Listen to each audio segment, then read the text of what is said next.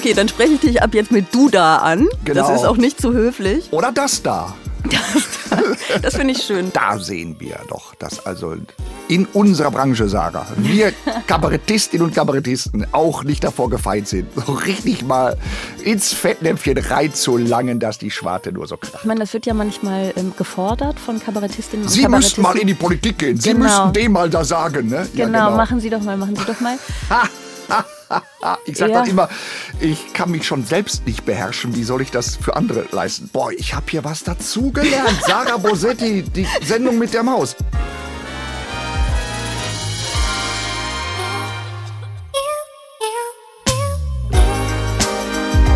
Extra 3. Bosettis Woche.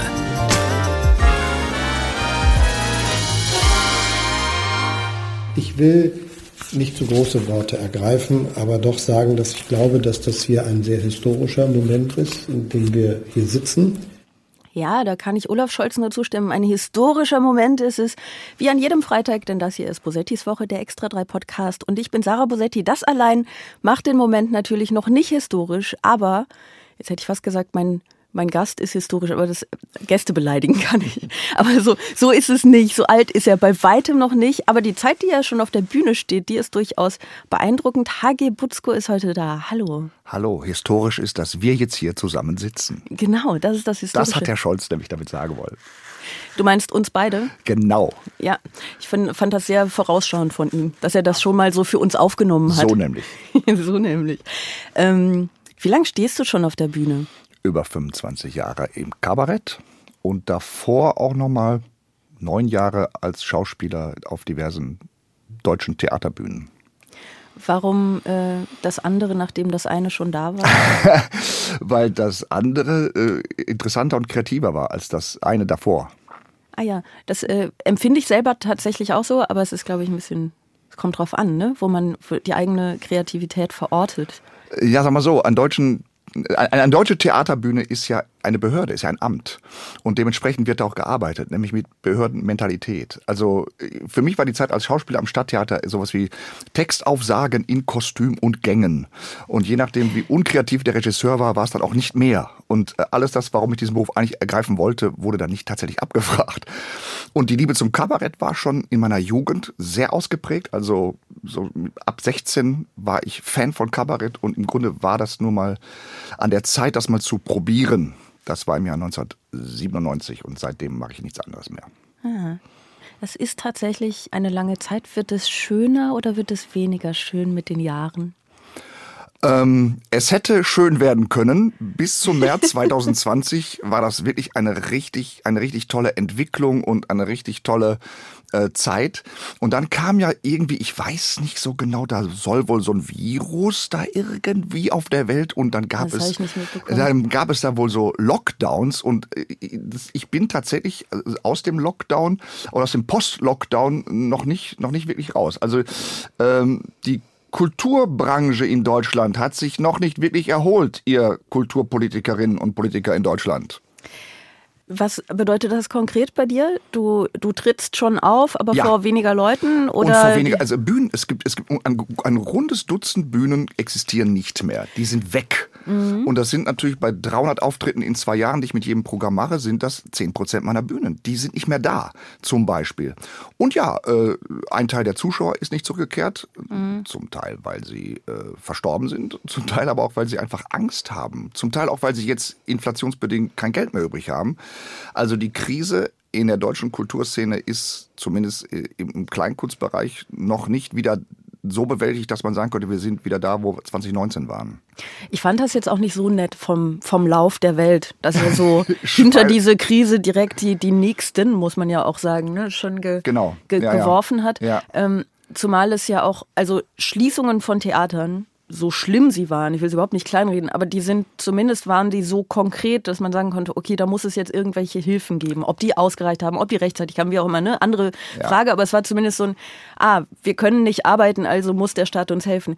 Aber die, die Sache mit der Inflation jetzt, ne, und dem Verhalten des Publikums, das ist ja viel, viel schwammiger.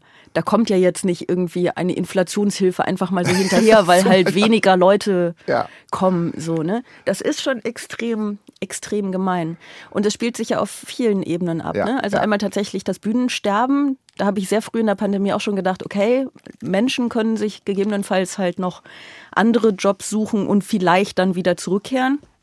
Aber Häuser im Sinne von ne, ähm, Veranstaltungsorte, die machen dann ja nicht unbedingt einfach ein Jahr später wieder auf. Ja, ja, So, ja. Die sind dann halt weg. Das ist äh, sehr traurig. Tatsächlich, äh, die Frage ist, was passieren müsste, um das zu ändern. Äh, Das müsste man die Politik fragen. Also es ähm, ist so, seit dem 1. Januar 2023 sind ja sämtliche Unterstützung und Hilfen eingestellt worden, obwohl eben die Auswirkungen in unserer Branche noch nicht sich wieder äh, zurückentwickeln. Also die sind noch nicht eingestellt worden. Und äh, es gab wohl mal Überlegungen aus der Opposition, einfach diese noch nicht abgerufenen Corona-Hilfen und Überbrückungshilfen und Kulturstaats und was das alles gab, da liegen ja, da lagen ja noch dreistellige Millionenbeträge rum, die nicht abgerufen wurden, die weiterhin trotzdem zur Verfügung zu stellen. Und das wurde aus der Regierungskoalition abgelehnt und stattdessen wird auf irgendwelche Förderfonds verwiesen und irgendwelche ähm, Unterstützungen, die die Länder und dann der Bund übergreifend bezuschusst, wenn die Länder was bezuschussen. Der Witz aber der, für Kabarett und Kleinkunst ist da nichts zu holen. Ja. Das müssen schon irgendwelche tibetanischen, äh, interkulturellen, queren Tanzformationen sein, die mit Backstein gegen Metallplatten kloppen. Dann kriegst du, dann kriegst du Kulturförderung. Ich muss mal kurz einhaken bei etwas, das du vor ungefähr drei Stunden gesagt hast. Ich bin sehr schlagfertig. Ich, ich reagiere einfach immer sofort. Ne? Hast du gerade eben gesagt, dass du über 300 Auftritte im Jahr machst? In zwei Jahren. ja, okay. in zwei ich bin Jahren. beruhigend, weil ähm, so viele Tage hat Nein, ja nein, nein, nein, bekanntlich nein, nein. das Jahr gar Da, nicht. da wird mir meine Frau auch, glaube ich, ziemlich aufs Dach steigen. Ja, ich wollte gerade fragen, ob du ähm, grundsätzlich in irgendeiner Stadt auch fest lebst oder ob du quasi nur von Hotel zu Hotel Nein, nein, nein. springst. 300 Termine in zwei. Ich spiele jedes Programm zwei Jahre lang und das sind dann tatsächlich Pi mal Daumen insgesamt 300 Auftritte mit jedem Programm. Und wenn dann 25 Bühnen weg sind, sind das rund 10 Prozent meiner Mhm. Ja, Bühnen, ja. die jetzt weg sind. Ja, krass. Ähm, bevor wir in die äh, vielleicht sogar noch traurigeren Themen des heutigen Tages einsteigen, muss ich noch eine Sache mit dir klären. Bitte. Spreche ich dich mit HG an? Gerne. Ja. Das äh, ist wahnsinnig ungewohnt. Ich finde so, HG Butzko kannst du sagen. Ne? Das sa- ist so, ja, aber ja. HG ist Dann sag HG Butzko. Also immer. Ja, ich also- könnte dich auch Herr Butzko nennen. Kann, Herr Butzko hat mich noch kein. Butzko, also einfach nur der Butzko, also Oh nee, das kann ich nicht. Das, da bin ich irgendwie nicht, das, das, sowas konnte ich nie. Ich weiß gar nicht, warum, was, was mir da fehlt. Ich bin so ein bisschen, ähm, ich bin auch nicht gut in, in Spitznamen. Ich bin zu schüchtern für Spitznamen. schön. Sehr ich, schön. Der Hansi, ne? Ja, ja, ich traue mich, ich trau mich das nie. Mach das nicht. Ich äh, nenne auch Leute, die alle anderen bei ihrem Spitznamen nennen, immer noch so ein bisschen unbeholfen, äh, fünf Jahre später mit ihrem Geburtstag, was sie wahrscheinlich total nervt, aber weil ich immer denke, kenne ich die Person jetzt wirklich gut genug, um, Ja, mir, um mich ja. da so ranzukumpeln? Ich weiß nicht. Und, und dann mache ich es nicht und dann ist es irgendwann auch unnatürlich. Das ist, wie ich jetzt schon wirklich sehr, sehr lange in Berlin lebe und im, inzwischen schaffe ich es, aber es hat wirklich wahnsinnig lang gedauert, bis ich mal geschafft habe, mir eine Schrippe zu bestellen. Das heißt Brötchen. Ja, ja, genau. Also es war, ich, es haben mich alle Menschen, die in Bäckereien gearbeitet haben, haben mich gehasst, weil ich immer ein Brötchen bestellt habe. Und dann haben sie gesagt, was für ein Brötchen? Ne? Weil Brötchen sind ja nicht Schrippen. Und dann habe ich immer gesagt, ein normales Brötchen. Ich habe mich so wahnsinnig unbeliebt gemacht, obwohl ich eigentlich nur irgendwie dachte, ich kann das doch jetzt nicht hier so, ich bin doch keine Berlinerin, ich kann euch das doch gar nicht wegnehmen, ich darf das doch gar nicht. Und irgendwann habe ich aber auch eingesehen, dass ich wahrscheinlich die Leben aller Beteiligten schlechter mache, wenn ich mich, ne? Nicht mal dazu durchringe. Und dasselbe Verhältnis habe ich zu habe ich zu Spitznamen. Deswegen so der Butzko, das kann ich nicht. Das Ja, schaffe ich nicht. Du bist halt auch zur Höflichkeit und Respekt erzogen worden. Und das ist ja auch ein schöner Wesenszug. Behauptest du jetzt erstmal?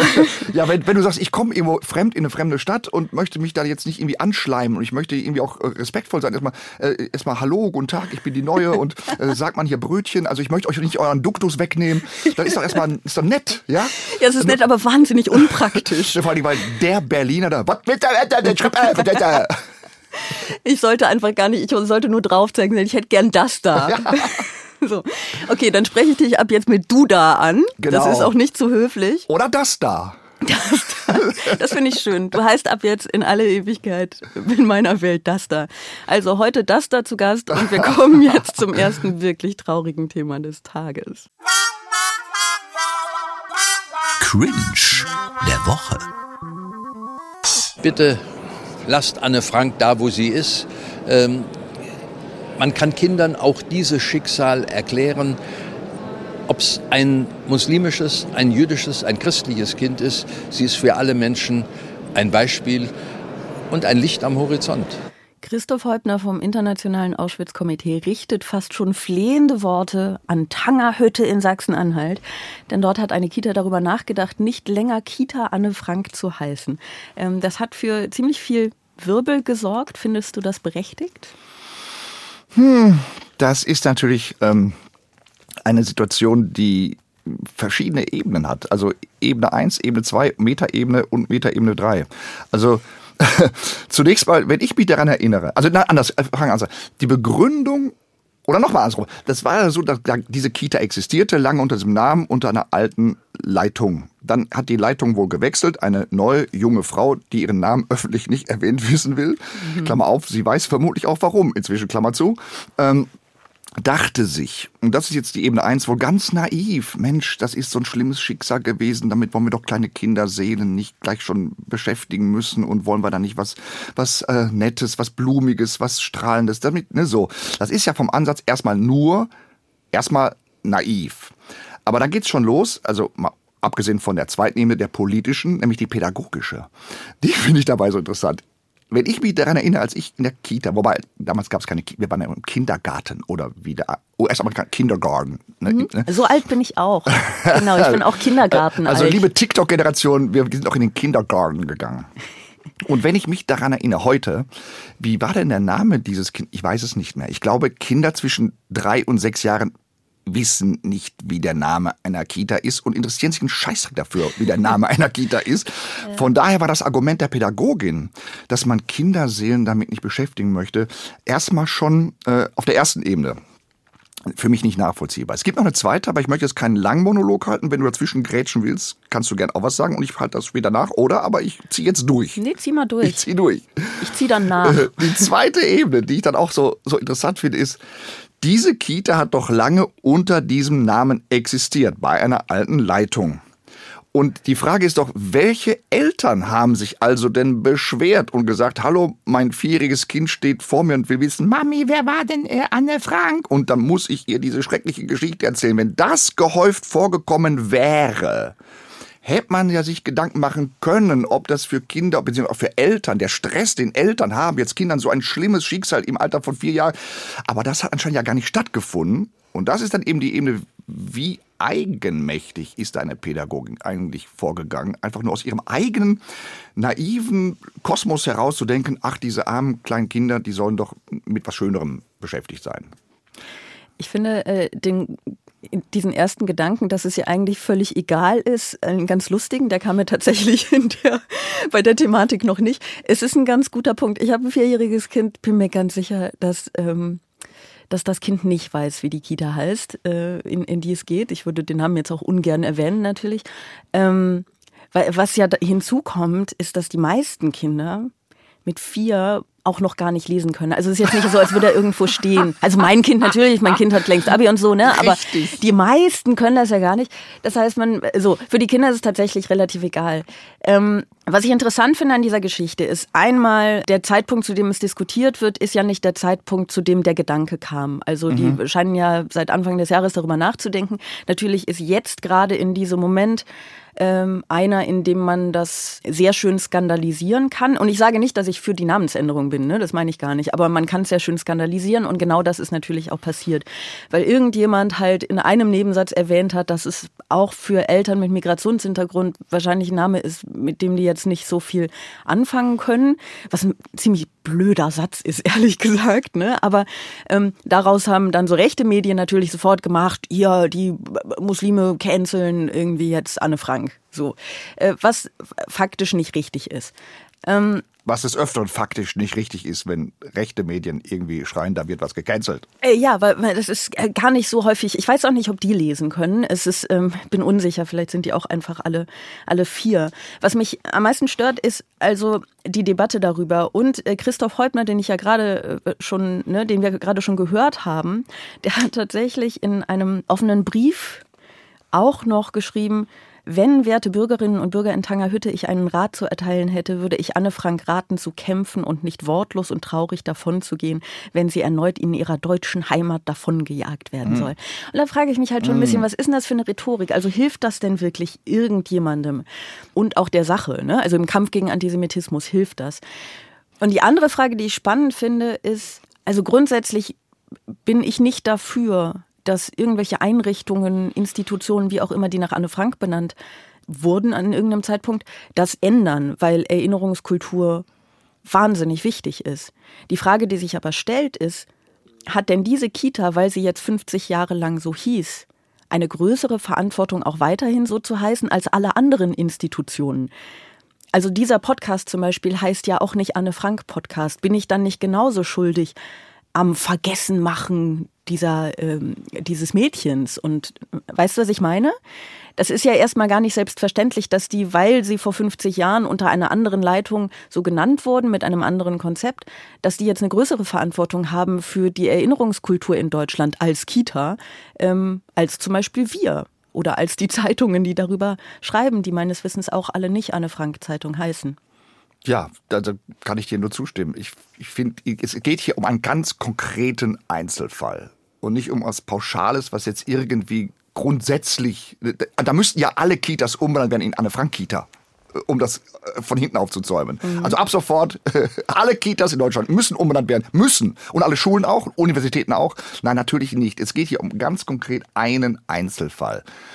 Und da ist, wie du richtig sagst, die, die Kita ist mal so genannt worden aus einem guten Grund. Und der Grund richtet sich natürlich an Erwachsene, nicht an die Kinder, die da reingehen. Es, es geht wenn ich das für mich so interpretiere, was, was ich so assoziiere, wenn ich sowas höre, dann geht es darum, Anne Frank war ein Mädchen, das im Stich gelassen wurde, keine Solidarität erfahren hat, ein ganz, ganz furchtbares, grausames, höllisches Schicksal erleiden musste. Und wir signalisieren, unsere Kinder wachsen behütet auf, wachsen beschützt auf, bekommen, bekommen Solidarität und werden nicht im Stich gelassen. Das ist so für mich so die Assoziationsebene, die dahinter steckt und richtet sich natürlich an die Eltern, die die Kinder dahin bringen.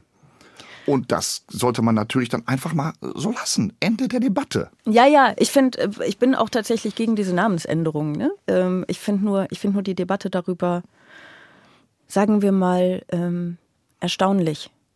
Und der andere Aspekt, den ich ähm, in dieser Debatte durchaus auch wichtig finde, es ist eine Kita. Mhm. Und du sagst schon, die Kinder in dem Alter, die werden das gar nicht wahrnehmen. Was anderes ist tatsächlich, wenn Schulen oder Universitäten so heißen, daran erinnert man sich dann vielleicht später mhm, auch mhm. eher noch. Mhm. Aber ich finde den Aspekt, dass das eine Kita ist, wirklich nicht unwichtig, wenn also wir machen jetzt natürlich ein bisschen mit. Ne? Auch wir sind jetzt, sagen wir mal, überregional mit diesem Podcast. Aber ich finde manchmal die Skrupellosigkeit, mit der so eine Einrichtung dann durch überregionale Medien gescheucht wird. Mhm. Also, und ich meine, wir verteidigen sie ja jetzt hier, deswegen ist es vielleicht ein bisschen was anderes, ne? Aber die, die Skrupellosigkeit, mit der irgendwelche rechten Medien dann halt auch einfach Shitstorms gegen so eine Kita auslösen, das ist ja nicht das erste Mal, dass mhm. sowas passiert ist, finde ich so schlimm, weil Kitas sind in der Regel für sowas ja nicht gewappnet. Also ich meine, da, da sind kluge, wichtige, tolle Menschen drin im besten Fall, aber die sind nicht mediengeschult das heißt, die sagen dann vielleicht auch mal so einen Nebensatz, sowas wie ja und Eltern mit Migrationshintergrund auch, obwohl es halt auch irgendwie einfach fast keine, es ist, wird jetzt natürlich wieder auf Muslime gemünzt, aber es gibt halt in Tangerhütte irgendwie fast keine Muslime. Das heißt, das ist einfach nicht der Grund. Mhm, mhm. aber die sagen dann vielleicht auch einfach mal so einen Nebensatz, ohne darüber nachzudenken, dass es irgendwelche perfiden Medien geben könnte, die das halt dann ausschlachten und zu einem riesen Shitstorm machen die kriegen dann zum Teil, in diesem Fall weiß ich es nicht, aber in anderen Fällen habe ich es danach dann durchaus gelesen, die kriegen dann da irgendwelche Morddrohungen. Also das sind alles Sachen, mit denen Menschen, die in Kitas arbeiten und Kinder, die in Kitas gehen, mhm. wirklich nicht konfrontiert werden sollten. Und ich, mich ekelt das so ein bisschen an. Weißt du? Also die Konfrontation nicht mit dem Gedanken, wir wollen eventuell den Namen ändern, sondern die Konfrontation mit dem Shitstorm, der daraus gemacht wird, ja. ist etwas, was man Kindern nicht zumuten sollte. Ja, genau. Und Erzieherinnen und Erziehern auch nicht, ehrlich gesagt. Ja, wo ich ja am Anfang sagte, dass also die Dame weiß genau, warum sie ihren Namen nicht in der Öffentlichkeit klug ja. von ihr, genau. Ja, ja. Aber das ist schon sehr vorausschauend für halt auch jemanden, der beziehungsweise die ähm, ja in der Regel wahrscheinlich gar nicht so wahnsinnig mit mit dem mit den Abgründen der Medienwelt konfrontiert wird.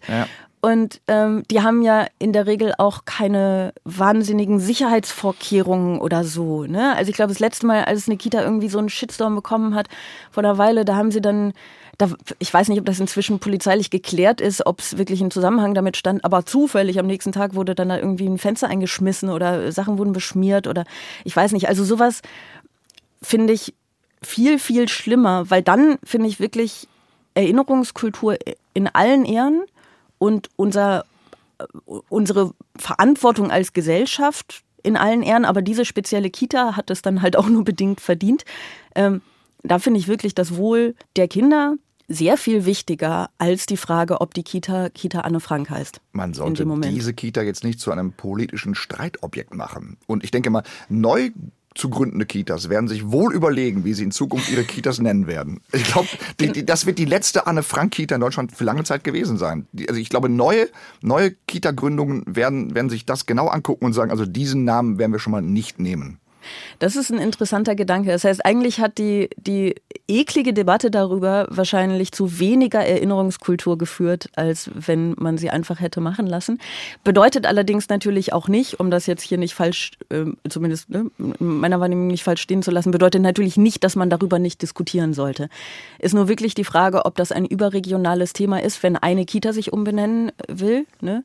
und äh, ob man nicht vielleicht gerade als Medien und ähm, ich glaube, alle Medien, die ich jetzt meine, wissen, dass ich sie anschaue, der eigenen Verantwortung bewusst sein sollte, was man darüber schreibt und wie man das angeht. So, ne? Und ob man sich nicht vielleicht zumindest ein bisschen an die Tatsachen hält. Was ich noch, ein Aspekt, den ich also auch nochmal satirisch interessant finde, ist der zu dieser Kommunikationskatastrophe gehört ja auch der Bürgermeister, ein gewisser Herr Andreas Brom.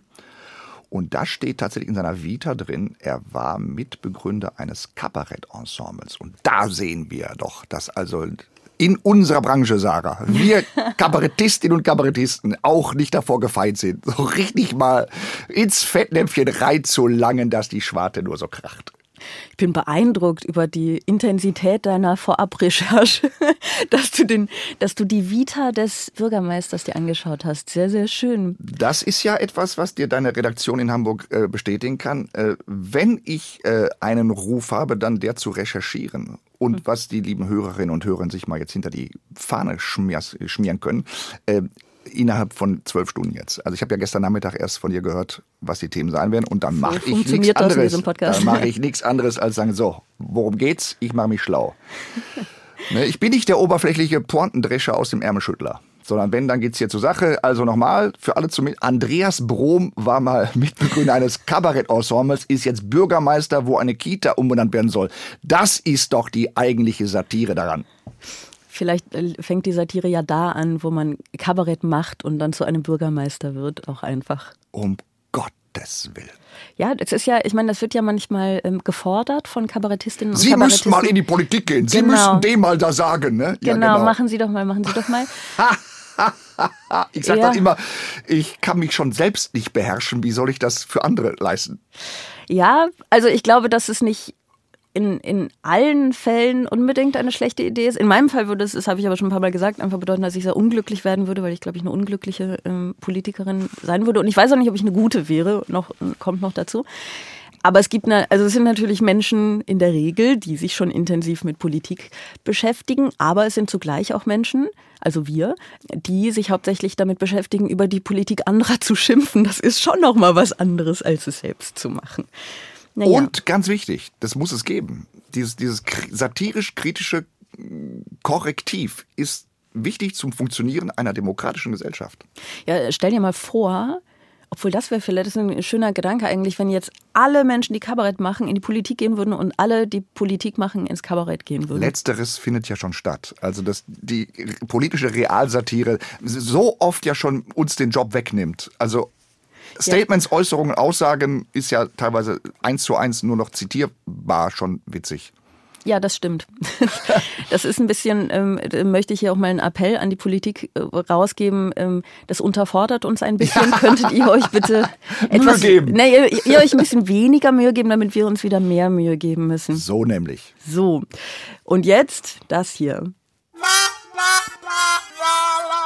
Verlierer der Woche. Mama.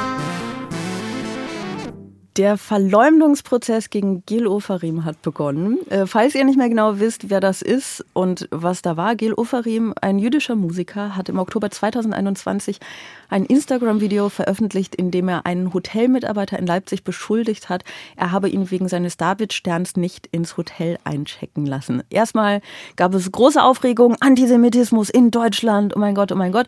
Es war vor zwei Jahren, das kann man sich ja heute gar nicht mehr vorstellen. Ähm, aber dann äh, kam die Unklarheit, ob er seinen David-Stern überhaupt sichtbar getragen hat. Ähm, es ist gar nicht unwahrscheinlich, dass er sich den antisemitischen Vorfall nur ausgedacht hat. Und jetzt hat der Verleumdungsprozess äh, von dem Hotelmitarbeiter gegen Gil Ofarim begonnen. Wer nun also der Verlierer der Woche ist, steht eigentlich noch gar nicht fest. Vielleicht Gil Ofarim, vielleicht der beschuldigte Hotelmitarbeiter, vielleicht auch beide. Äh, ich meine, wer weiß, ne? Und bisher herrscht große Verwirrung, was denn nun stimmt. Sogar Alexander Stevens, der Rechtsanwalt von Gil Ofarim, klingt nicht so richtig sicher, was da eigentlich passiert ist. Ja, es ist immer sehr schwierig, wenn Aussage gegen Aussage Konstellationen bestehen. Und es geht darum, ist diese Diskriminierung gewesen, hat sie stattgefunden? Und das ist sehr, sehr schwer aufzuklären. Und das Gericht hat uns auch schon in Gesprächen signalisiert, dass es letztlich nur drei Möglichkeiten gibt. In zwei der drei Fällen wird man zu keiner Aufklärung kommen. So, meine Frage an dich, hat Gil Ofarim oder sein Anwalt, haben die irgendwann mal ein Kabarettensemble gegründet? Du musst das doch wissen, oder? Ja, ich du habe hattest zwölf ich Stunden habe, ich Zeit. habe natürlich recherchiert. Und ich kann sagen, äh, der Verlierer, Klammer auf, zunächst mal, ich war nicht bei dem Vorfall dabei. Ich weiß nicht, wer von den beiden die Wahrheit sagt. Klammer zu. Alles ist spekulativ, was da, ne? Und natürlich ist in, für die TikTok-Generation indubio pro reo. Heißt auf Deutsch im Zweifel für den Angeklagten. Und man weiß ja gar nicht, wer ist jetzt eigentlich angeklagt? Der Mitarbeiter oder Gil Ofarim? Das sind ja, also, aber ich kann sagen, der Verlierer ist tatsächlich Gil Ofarim, weil er Alexander Stevens als Anwalt hat. Das, das ist nämlich, wenn man ein bisschen recherchiert, sofort, also es springt einem doch wirklich mit dem nackten Arsch ins Gesicht. Alexander Stevens hat einen True Crime Podcast beim BR. Den habe ich mir während des Lockdowns, weil ich nichts zu tun hatte, mich gelangweilt habe und so, weil da war mal so ein Virus, keine Ahnung, da soll was gewesen sein. Da lag ich also viel zu Hause rum, nichts zu tun und habe mir Podcasts angehört und stieß auf einen True Crime Podcast vom Bayerischen Rundfunk und da war ein Alexander Stevens einer der beiden Protagonisten und das auffälligste an diesem True Crime Podcast war, dass dieser Alexander Stevens permanent mit der weiblichen Co-Moderatorin so, ja, offensiv, oh, aggressiv flirtete. Und sie flirtete zurück. Also man hörte nicht mehr dem, dem Kriminalgeschehen zu, sondern man dachte sich, nehmt euch doch ein Zimmer.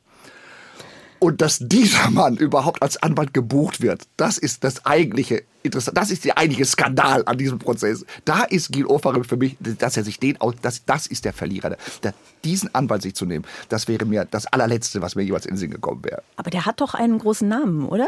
Also ist es nicht vielleicht unabhängig davon, also ich würde ja jetzt auch mal sagen, dass so die Flirtfähigkeiten eines Menschen, gerade wenn sie ja offenbar ausgeprägt und äh, ne, erfolgsversprechend sind, gar nicht unbedingt bedeutet, bedeuten, dass er ein schlechter Anwalt ist. Also er könnte ja auch das Ausspielen. Er ist ein schlechter True Crime Podcaster. Das steht schon mal fest.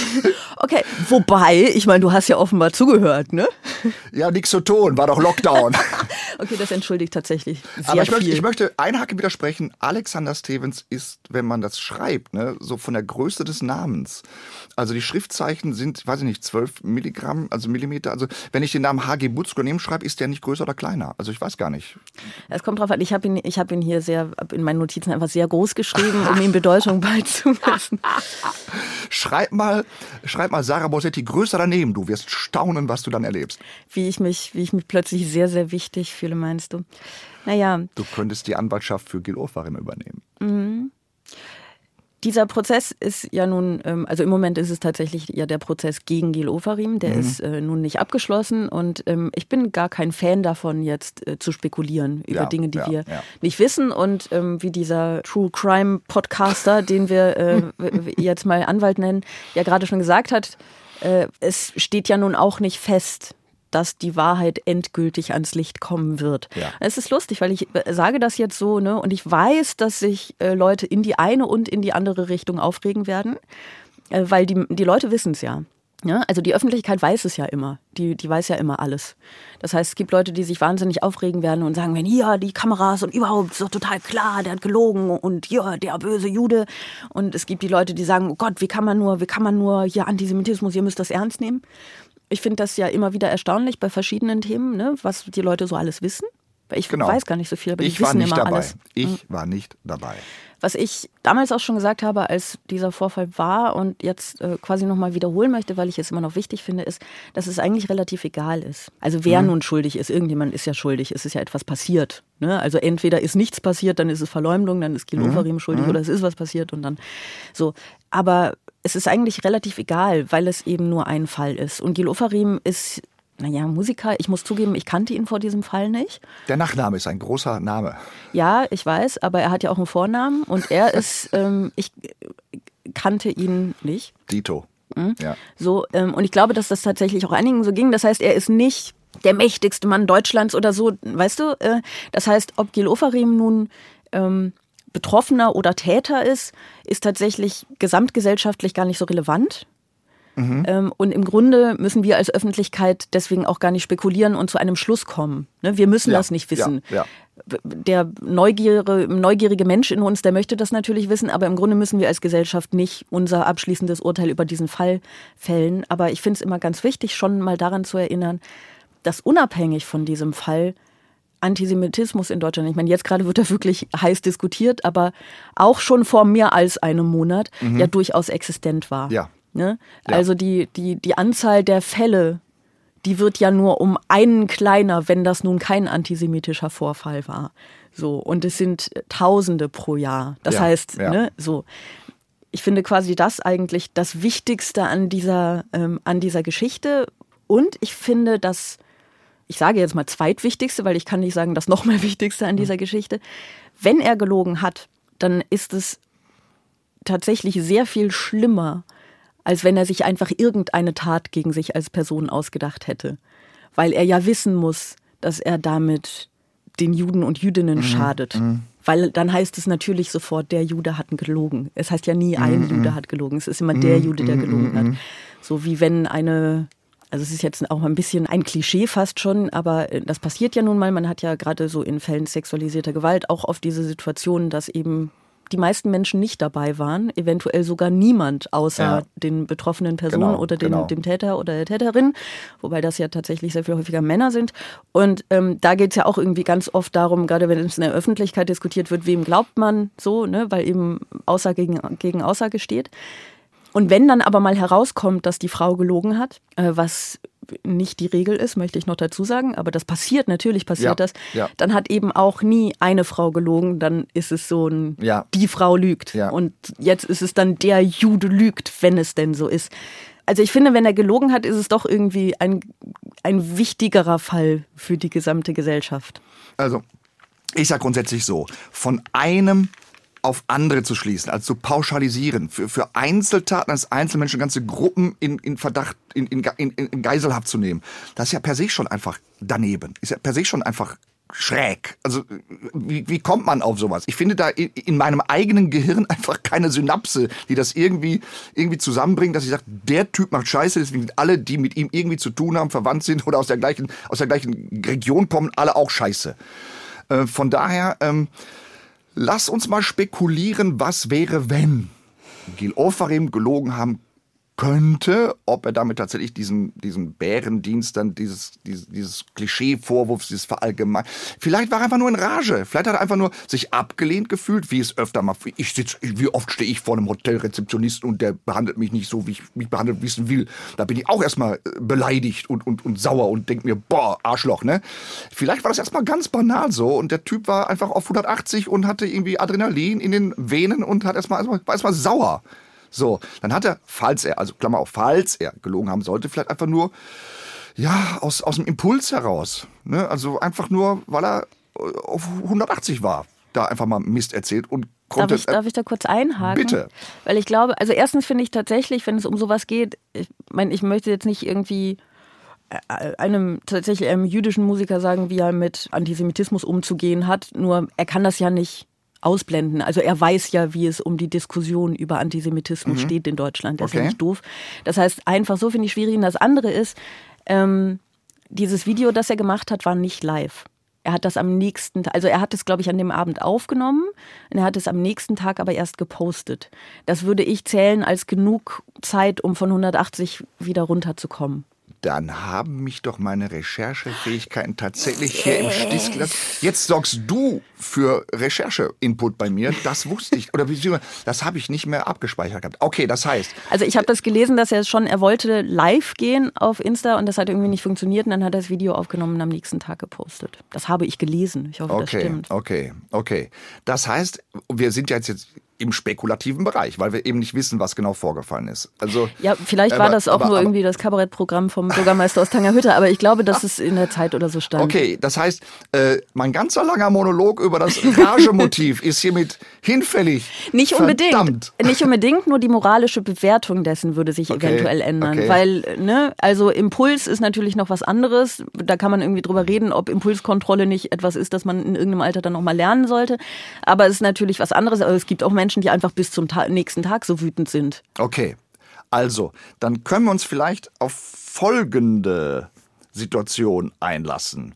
Nämlich, ob jetzt ein einzelner jüdischer Mensch durch irgendeine falsche Anschuldigung, da jetzt irgendeinen Hotelmitarbeiter falsch beschuldigt hat, sollte niemals dazu führen, dass jetzt auch andere jüdische Menschen deswegen unter irgendeinen Generalverdacht gestellt werden. Punkt Ausrufungszeichen.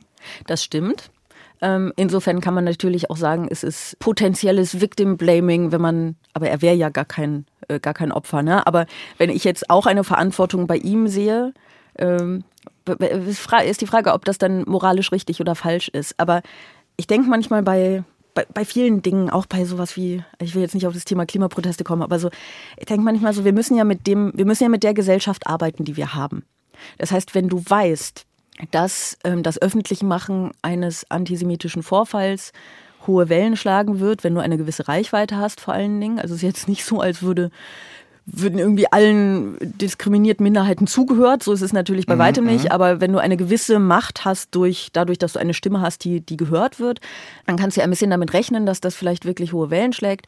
Ähm, und wenn du dann, ne, wir sind jetzt wieder im spekulativen Bereich, dass er gelogen haben könnte, äh, wenn du dann ja ganz bewusst lügst, dann weißt du, was du damit anrichten kannst. Und dann finde ich, hat er eine Verantwortung, nicht nur den Menschen im Allgemeinen und der Wahrheit gegenüber, sondern auch anderen Jüdinnen und Juden gegenüber. Mhm, mhm, Blöd gesagt, weil, weil man ja weiß, dass das passiert, dass Leute dann irgendwelche Menschengruppen unter Generalverdacht stellen.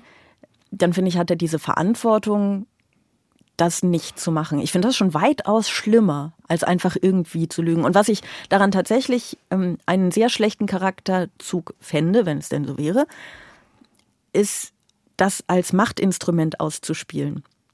Weil das tatsächlich etwas ist, worunter am Ende alle marginalisierten Gruppen mhm. leiden weil das ist ein nicht seltener Vorwurf, der gemacht wird. Ah, du sagst ja nur, weil du kriegst einen Job nicht, also behauptest du, das ist, weil du eine Frau bist mhm, oder weil du einen mhm. Migrationshintergrund hast. Ah, du hast den, du hast die Wohnung nicht bekommen und sagst jetzt, ah, das ist, weil ich, weil ich schwarz bin, so, ne? Mhm, ah, man mhm. darf ja nichts mehr. Also die die Mächtigen in dieser Gesellschaft und ich meine jetzt nicht, dass jeder Einzelne oder jeder Einzelne davon mächtig ist, aber so die, die mächtigen Gruppen in dieser Gesellschaft die sind ja zum Teil ganz gut darin, sich als die eigentlichen Opfer darzustellen. Also als mhm. die, die unter der ganzen woken Meinungsdiktatur und der Cancel Culture und weiß ich nicht was, ach so doll leiden, weil sie eben jetzt vielleicht ein bisschen Rücksicht nehmen sollen äh, auf die Leute, die etwas weniger privilegiert sind. Mhm. Und das ist ein Narrativ, das ja sehr gerne bemüht wird. Und das tatsächlich zu tun, Ne? Also mhm. das tatsächlich die, die eigene Marginalisierung zu nutzen, um dann Macht auszuüben, nämlich zu sagen, hier, ich mach dich fertig, so, das finde ich moralisch schon sehr, sehr schlimm. Falls immer, immer, immer mitge. Hm, aber das zu tun, nee, aber das also, zu tun finde ich schlimm. Also mal so. Es gibt ja Menschen, die das tun, faktisch. So, Natürlich gibt es Leute, die Grund, das ausnutzen. Auch wieder, ja. also weg von dem, von dem konkreten Einzelfall in eine, sagen wir mal, grundsätzliche Theoriediskussion. Genau, also ich finde zum Beispiel wirklich Frauen, die immer alles auf äh, ihr Geschlecht beziehen, das nervt mich total. Also wenn Leute, wenn, wenn, wenn eine Frau irgendeinen Job macht und die macht den halt, halt so mittelgut und sagt, ich bin nicht in der höchsten Führungsposition, ich bin nicht ganz, ganz oben, bloß weil ich eine Frau bin, nervt mich auch, weißt du? Mhm. So, weil ich, weil ich immer denke, dass das hilft dem Feminismus überhaupt nicht. Das heißt, du wälzt eigentlich deine eigen, deinen, deinen eigenen Egoismus ab auf den Feminismus und machst es dir damit nicht so ein bisschen zu leicht ich bin ja weiß, männlich, hetero und eben auch äh, nicht religionsmäßig in irgendeiner Minderheit. Ich meine, ich bin Agnostiker, ich bin aus der christlichen Kirche ausgetreten, aber selbst als christlich geprägter, auch da in einer privilegierten Mehrheitssituation erstmal aufgewachsen. Das heißt, ich habe tatsächlich äh, die Situation, dass ich nicht an eigenen Leib, am eigenen Erfahrungswerten irgendwie nachvollziehen kann, wie es ist, aufgrund von Minderheitsmerkmalen diskriminiert zu werden. Ich bin also struktureller Diskriminierung als alter, weißer, männlicher Heteromann tatsächlich von meinem eigenen Erlebenswert nicht so krass ausgesetzt. Von daher kann ich nur zuhören und, und, und lernen. Aber genau dann wäre eben die Frage, äh, also ich bin eben auch weit davon entfernt, ein jüdischer Musikersohn zu sein. Ähm, das, was du da theoretisch beschreibst, unabhängig vom Einzelfall. Ähm, lass mich doch mal dann fragen, weil das kam mir gerade in den Sinn, während ich dir zuhörte. Wie ist es denn, wenn eine Frau nachgewiesenermaßen fälschlicherweise einen Mann einer Vergewaltigung beschuldigt hat? Das ist ja vorgekommen.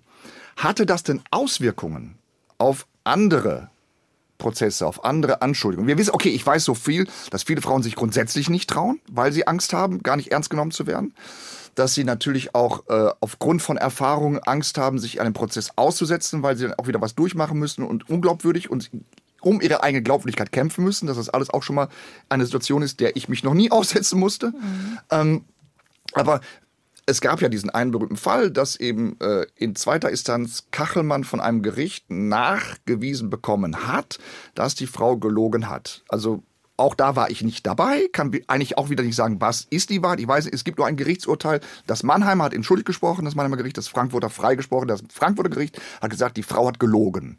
Und meine Frage wäre jetzt, äh, hat das Auswirkungen gehabt? Genau. Du meinst auf an, auf so, genau. meinst du genau? Weil das, weil, das, weil das, wäre der Punkt, eben, inwieweit hat dann eben hier ein jüdischer Musikersohn äh, tatsächlich für Auswirkungen gesorgt? Äh, ja, aber das ist eine schwierig zu beantwortende Frage, mhm. weil es ja keine, also die Frage, ob es Kausalitäten gibt, kann man ja nur beantworten, sowieso allgemein in der Welt, wenn die Kausalitäten so klar sind, dass man sie irgendwie messen kann, dass man sie mhm. sehen kann, fühlen kann, in Daten erfassen kann. Das kann ich dir nicht beantworten. Ja, ja. Ne? Das ist ähm, schwierig zu sagen, das ist eine interessante Frage, aber es ist schwierig zu sagen. Ich würde doch hoffen, dass wenn jetzt eine Frau gelogen hat in einem solchen Fall, das nicht andere Gerichte insofern beeinflusst, dass man dann, keine Ahnung, davon ausgeht, dass die Frau lügt. Ich glaube, dass das eher äh, in der gesellschaftlichen Debatte eine Rolle spielt. Okay. So. Ja. Und da ist es ja zumindest insofern messbar, ist jetzt zu viel gesagt, weil ich habe jetzt keine, keine Studien angelegt mhm. oder so, aber dass man ähm, dass man das immer wieder hört in Dis oder liest in Diskussionen, mhm. ne? dass Leute sagen, hier, guck dir die Kachelmann-Geschichte an. Wo ich meine, Kachelmann kämpft ja auch immer noch darum, seinen Ruf wieder. Also in, mhm. in den Augen anderer wird er ja für immer der Vergewaltiger ja, bleiben. Ja, ne? Ja, also da ist auch ein, ein großer Brei an Verliererinnen und Verlierern, glaube ich, in diesem ganzen Fall. Und auch wenn wir über Antisemitismus sprechen, ich kann dir das nicht sagen, ob Gerichte jetzt so oder so entscheiden, aber ich glaube, wir müssen schon ein bisschen Glauben haben in die möglichst gute Arbeit unserer Justiz, sonst verzweifeln wir völlig. Die Frage ist, was es mit der gesellschaftlichen Debatte macht. Genau, und da ist ja wieder der Ansatz, den du, den du eingeworfen hast, eben, inwieweit hat ein Einzelner also das Mitglied einer Minderheit, mit einer Aussage Verantwortung für den Effekt, den jetzt die gesamte Gruppe der Minderheit dadurch äh, gesellschaftlich mhm. erfährt. Und da wäre mein Ansatz, äh, die Arschlöcher in der Gesellschaft, denen ist das scheißegal. Die, die brauchen sowieso nur einen Ansatzpunkt und wenn sie, und wenn sie einen erfinden, der jetzt gar nicht, also, verstehst du? Das heißt also, ähm, ich möchte mal so aus dem Bauch heraus sagen, Gil Ofarim ist für sich selbst verantwortlich und nicht für alle anderen Jüdinnen und Juden, die es noch gibt. Und was denen daraus resultiert, weil Arschlöcher nicht differenzieren können, das wird ihn, glaube ich, das, das müsste jeden Menschen, der in irgendeiner Art und Weise Minderheit ist, grundsätzlich im Alltag permanent überfordern, mhm. oder? Ich verstehe das. Ich stimme dem nicht ganz zu. Also ich stimme dir insofern zu, als dass Gil Ofarim nicht, weil er Jude ist, jetzt die Aufgabe hat, sich ständig für alle Jüdinnen und Juden einzusetzen. Das ist, ich meine, ja, dann, dann gehört er. Aber auch nicht die Aufgabe zu verhindern, dass wegen ihm alle anderen Jüdinnen und Juden auch noch diskriminiert werden. Ja, aber da würde ich, da würde ich dir halt widersprechen. Also nur der erste Teil, so er muss nichts, er muss nichts Positives für Jüdinnen und Juden tun, bloß weil er Jude ist. Ich meine, was, was ist das denn? Dann bist du Teil einer marginalisierten Gruppe in Deutschland und hast deswegen noch zusätzliche Aufgaben dieser Gruppe gegenüber. So finde ich moralisch schwierig. So, da wäre ich voll bei dir. Ähm, ich finde auch nicht, dass er eine größere Verantwortung als andere Menschen, also Nicht-Juden, Nicht-Jüdinnen hat, ähm, der jüdischen Gemeinschaft mhm. keinen Schaden zuzufügen. Ich glaube, dass unsere Verantwortung da als Gesellschaft bei allen gleich angesiedelt ist. Aber diese Verantwortung hat er. Und er hat natürlich ein, äh, ein Mittel, das ich jetzt zum Beispiel nicht einsetzen könnte. Also ich könnte mhm. jetzt nicht sagen, ähm, hier, ich konnte in dieses Hotel nicht einchecken. Ich, also wenn er das gesagt hätte, ne, wir sind jetzt kurz im Spekulativen natürlich. Ich könnte jetzt nicht in, in ein Hotel gehen, ich kann da nicht einchecken. Ich denke, ich bin der große Star und mache deswegen irgendwie Theater und sage, ich mache dich fertig und nehme Video auf und sage, ich bin antisemitisch beleidigt worden. Das kann ich ja faktisch mhm. einfach nicht, mhm. weil ich keine Jüdin bin. Und er könnte es, hätte es gekonnt. So. Ähm, daraus wächst keine größere Verantwortung für ihn als für, für andere. Nur, ich glaube, die Verantwortung ist genau gleich groß. Nur, das ist eine Sache, die er faktisch nur machen kann und die ich jetzt zum Beispiel nicht machen könnte. Deswegen kann man es nicht vergleichen. Aber wenn ich es machen könnte, hätte ich dieselbe Verantwortung allen Jüdinnen und Juden gegenüber. Absolut. Ich habe nicht, wenn ich, sobald ich das Wort Antisemitismus in den Mund nehme und es auf mich beziehe und mich als Betroffene darstelle, ähm, geht es nicht mehr nur um mich, sondern es geht um Jüdinnen und Juden und zwar auch die anderen. Mhm, okay, da fällt mir, da fällt mir ein Aspekt so ein. Wir beide, du hast gerade gesagt, du bist keine Jüdin.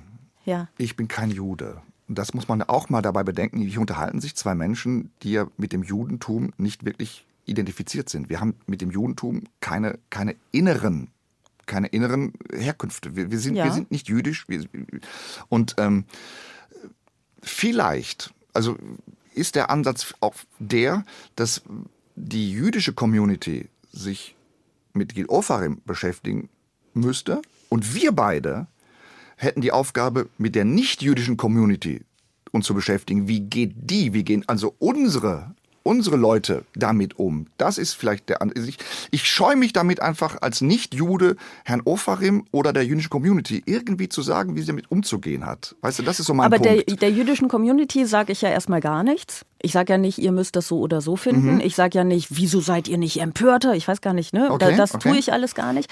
Ich verstehe, was du meinst. Grundsätzlich kann man immer sagen, wenn es um äh, marginalisierte Gruppen geht, nicht immer nur über sie reden, sondern mit ihnen reden. Mhm. Da bin ich eigentlich voll bei dir. Ich finde aber in diesem Fall reden wir ja nicht darüber, was Antisemitismus ist, zum mhm. Beispiel. Also ich bin nicht gerade dabei, einem Juden zu erklären, was mhm. Antisemitismus mhm. ist. Das wäre zum Beispiel, das stünde mir nicht zu. Mhm. Wir reden abgesehen davon, dass es ja sowieso hypothetisch ist. Es ist nur hypothetisch, wenn er jetzt quasi gelogen haben sollte, ja ein moralisch interessanter Fall.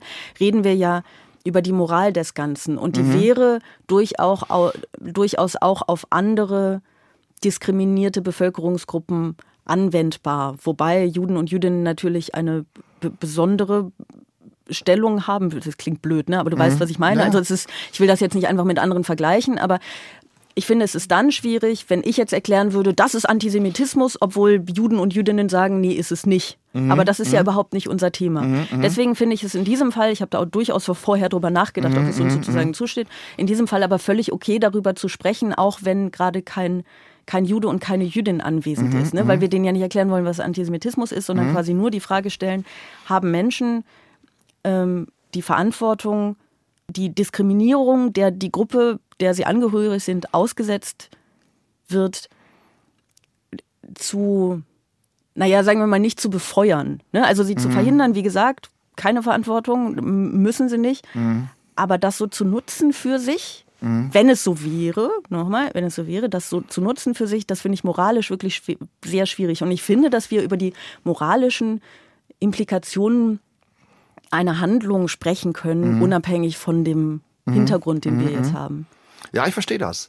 Ähm, ich wiederhole mich auch, wenn ich sage, ich tue mich vielleicht deswegen schwer, weil ich eben das aus eigener Erfahrung nicht kenne. Ich, ich bin, wie gesagt, alt, weiß, männlich, privilegiert. Ich weiß nicht, ich, ich kenne das, ich kann, ich, ich kann das, ich kann das äh, nicht empathisch in mir wiederfinden. Doch, ich finde schon. Stell dir vor, ähm, also es ist, es ist ein bisschen ein schiefer Vergleich, aber es könnte ja sein, du als, ich nenne dich jetzt auch mal alter weißer Mann, du als alter weißer Mann, sagst, äh, ich bin, ich wollte in ein Hotel einchecken und da war eine junge Frau, die auf Color, sagen wir jetzt mal, um quasi das Gegenstück, und die hat gesagt, nee, alte weiße Männer dürfen wir nicht rein. Stell dir vor. Und du gehörst natürlich überhaupt nicht, also auch wenn die das gesagt haben sollte, gehörst du nicht zu einer diskriminierten, einer unterdrückten Minderheit in dieser Gesellschaft. Das wird sich auch durch den Fall nicht ändern. Aber du wärst, sagen wir mal, angepisst deswegen und du würdest ein Video online äh, stellen. So. Dann würde daraus natürlich gemacht werden, aha, alte weiße Männer werden diskriminiert. So, es würde aufgegriffen werden. Es wäre aber ja okay, weil das ist dir ja passiert, kannst du ja öffentlich machen. So. Wenn es aber nun so wäre, dass du in ein Hotel einchecken wolltest und du hältst dich einfach für sehr, einen sehr großen Star und findest, die Frau sollte einfach noch unterwürfiger, noch netter sein, Okay, noch mehr sich okay, so. okay. Ähm, das macht sie aber nicht, sondern sie ist nur normal freundlich zu dir.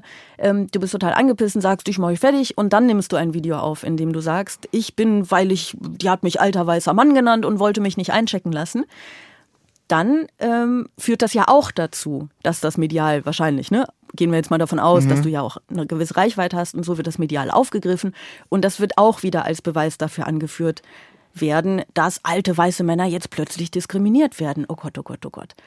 Und ich finde, in dem Moment, das ist ein schiefer Vergleich, weil du nicht zu einer diskriminierten Gruppe gehörst und weil, wenn dann rauskommt, dass du lügst, Ja. natürlich das immer noch nicht die Unterdrückten sind. So. Aber ich will nur sagen, Ja, du ja. kannst das kann dir ja dabei helfen, dich da reinzufühlen, dass du quasi eine ganze Gruppe mit, mit reinnimmst in deinen persönlichen verstehe, Streit. Verstehe. Das heißt also, in dem Moment, wo ich also meine Gruppenzugehörigkeit thematisiere, da gebe ich dir recht. Also wo ich den persönlichen Konflikt äh, äh, verlasse und sage, ich bin hier wegen einer Gruppenzugehörigkeit abgelehnt worden. In dem Moment, da gebe ich dir recht, mache ich die Gruppenzugehörigkeit selber ja zum, zum Thema und zwar zum angreifbaren Thema. Und wenn in dem Moment, jetzt verstehe ich, jetzt verstehe ich. Genau. In dem Moment tue ich meiner Gruppe kein Gefallen. Okay, boah, ich habe hier was dazugelernt. Sarah Bosetti, die Sendung mit der Maus. Und trotzdem, und trotzdem möchte ich aber einen Punkt Ja, für ja, ja. uns beide jetzt hier, weil wir beide eben nicht jüdisch sind. Ähm, ich glaube, für uns beide ist der Ansatzpunkt trotzdem nach wie vor der, dass ich hingehe und sage, aber unser Ansatzpunkt ist in unserer Community diejenigen, die daraufhin verallgemeinern. Klar, klar, voll. So. Äh, Finde ich, ist auch ein Punkt. Ist auch ein Punkt. Ich habe jetzt meinen Fokus so ein bisschen auf beides gelegt, aber durchaus auch auf die mögliche Handlung von Gil Oferim, dass ich meinen Fokus eigentlich mehr auf die Reaktion der, der nicht-jüdischen Gemeinschaft legen Genau, müsste. das ist das, ist das was wir euch ein? beeinflussen. Das ist das, was wir als, als Mitglieder der, der nicht-jüdischen Mehrheitsgesellschaft in Deutschland Mhm. einwirken können, sollten, müssten, tun. Aber interessant, ja, jetzt haben wir ein, ein langes Gespräch über einen theoretischen Fall, über was Abstraktes und am Ende was habe hab ich was gelernt. Long, li- live, live long, wie heißt das? Long Life Learning, Live Long Learning, egal, irgendwas Ja. mit Lernen. Ja, äh, und ich auch. Es ist doch total schön. Es ist doch total schön. Ich glaube, es ist, ähm, weil, weil es ja ein theoretischer Fall ist, ne? ich finde die, die moralische Frage, die mit dem Handelnden äh, in dem Fall selber einhergeht, also potenziell jetzt Gil Ofarim, finde ich tatsächlich moralisch einfach spannender als das, was die nicht-jüdische Gemeinschaft eventuell daraus machen könnte, weil das ist halt einfach, wenn die verallgemeinern, ist scheiße, ja, fertig. So, Weißt aber deswegen- theoretisch, um das zu vervollständigen, theoretisch könnte auch sein, dass Gil Ofrem komplett nicht gelogen hat. Genau, das wollen sollten wir jetzt das schon, äh, zum unbedingt. Schluss noch mal erwähnen, Theoretisch ne? ist sehr wohl möglich, dass Gil Ofrem 100% die Wahrheit gesagt hat. Ja. Das sollten wir dabei nicht vergessen. Sollte man- Unbedingt nicht vergessen. Genau, das sollten wir nicht vergessen. Es ist tatsächlich ähm, dann auch ein einfacherer Fall moralisch. Weißt du? Also Ja, da gibt's dann ja. weniger zu diskutieren. Ähm, deswegen, deswegen ja der Gedankengang, den wir gerade zusammen so gemacht haben, der ist moralisch interessant. Mhm. Womit ich nicht sagen will, dass ich mir den jetzt wünsche oder so, ne? Aber den durchzuspielen, das ist schon irgendwie spannend. So, ähm, damit sind wir auch irgendwie schon am Ende dieses Podcasts angekommen. Fast, denn wie immer gibt es eine etwas längere Version dieses Podcasts in der ARD Audiothek. Wir reden darin über Interviews, die man lieber schriftlich führen sollte und über Fußball, das Kiffen, über den Cicero und die Taz. Also wenn ihr euch das anhören möchtet, dann tut das. Wenn nicht, dann äh, war's das doch für heute. Dann schreibt euer Lob wie immer an bosettiswoche.ndr.de. Wenn ihr kein Lob habt, dann schreibt wie immer nicht an bosettiswoche.ndr.de. Abonniert diesen Podcast und natürlich dürft ihr, sollt ihr sogar auch andere Podcasts hören. Zum Beispiel könnt ihr mal bei Lorio 100 mehr Lametta mit Ariana Barbouri reinhören. Äh, In diesen Tagen wäre Lorio 100 Jahre alt geworden. Ich weiß nicht, ob ihr Lorio kennt, wahrscheinlich nicht. Ich glaube, der hat keinen Podcast. Ähm, hätte ich ihm vorher sagen können, eigentlich, dass man ohne Podcast nicht wirklich berühmt werden kann. Aber okay, auf mich hört ja niemand. So oder so, hört euch diesen Podcast an. Darin spricht Ariana gemeinsam mit prominenten Gästen über Nudeln in Gesichtern und darüber, ob und warum Lorio heute noch witzig ist. Lorio 100 mehr Lametta mit Ariana Barbouri in der ARD Audiothek. Den Link packen wir euch in die Show Notes. Nächste Woche Freitag bin ich wieder nicht da, weil ich die zweite Folge von Bosetti Late Night aufnehme. Aber auch diesmal gibt es trotzdem eine Folge, weil wir wollen euch ja nicht alleine lassen. Und zwar eine Folge, die ich im Juni mit Ingo Zamperoni zusätzlich aufgenommen habe. Wir reden darin, ehrlich gesagt, völlig konzeptlos, aber fröhlich über Mobilität. Und in der Woche danach geht es dann wieder ganz regulär weiter, und zwar mit Dietmar Wischmeier. So, vielen Dank, dass du da warst. Das da. Danke, dass ich da sein durfte. Du da. HG Butzko war heute da. Das hat viel Spaß gemacht. Vielen Dank. Ich habe zu danken. Tschüss. Extra 3. Bosettis Woche.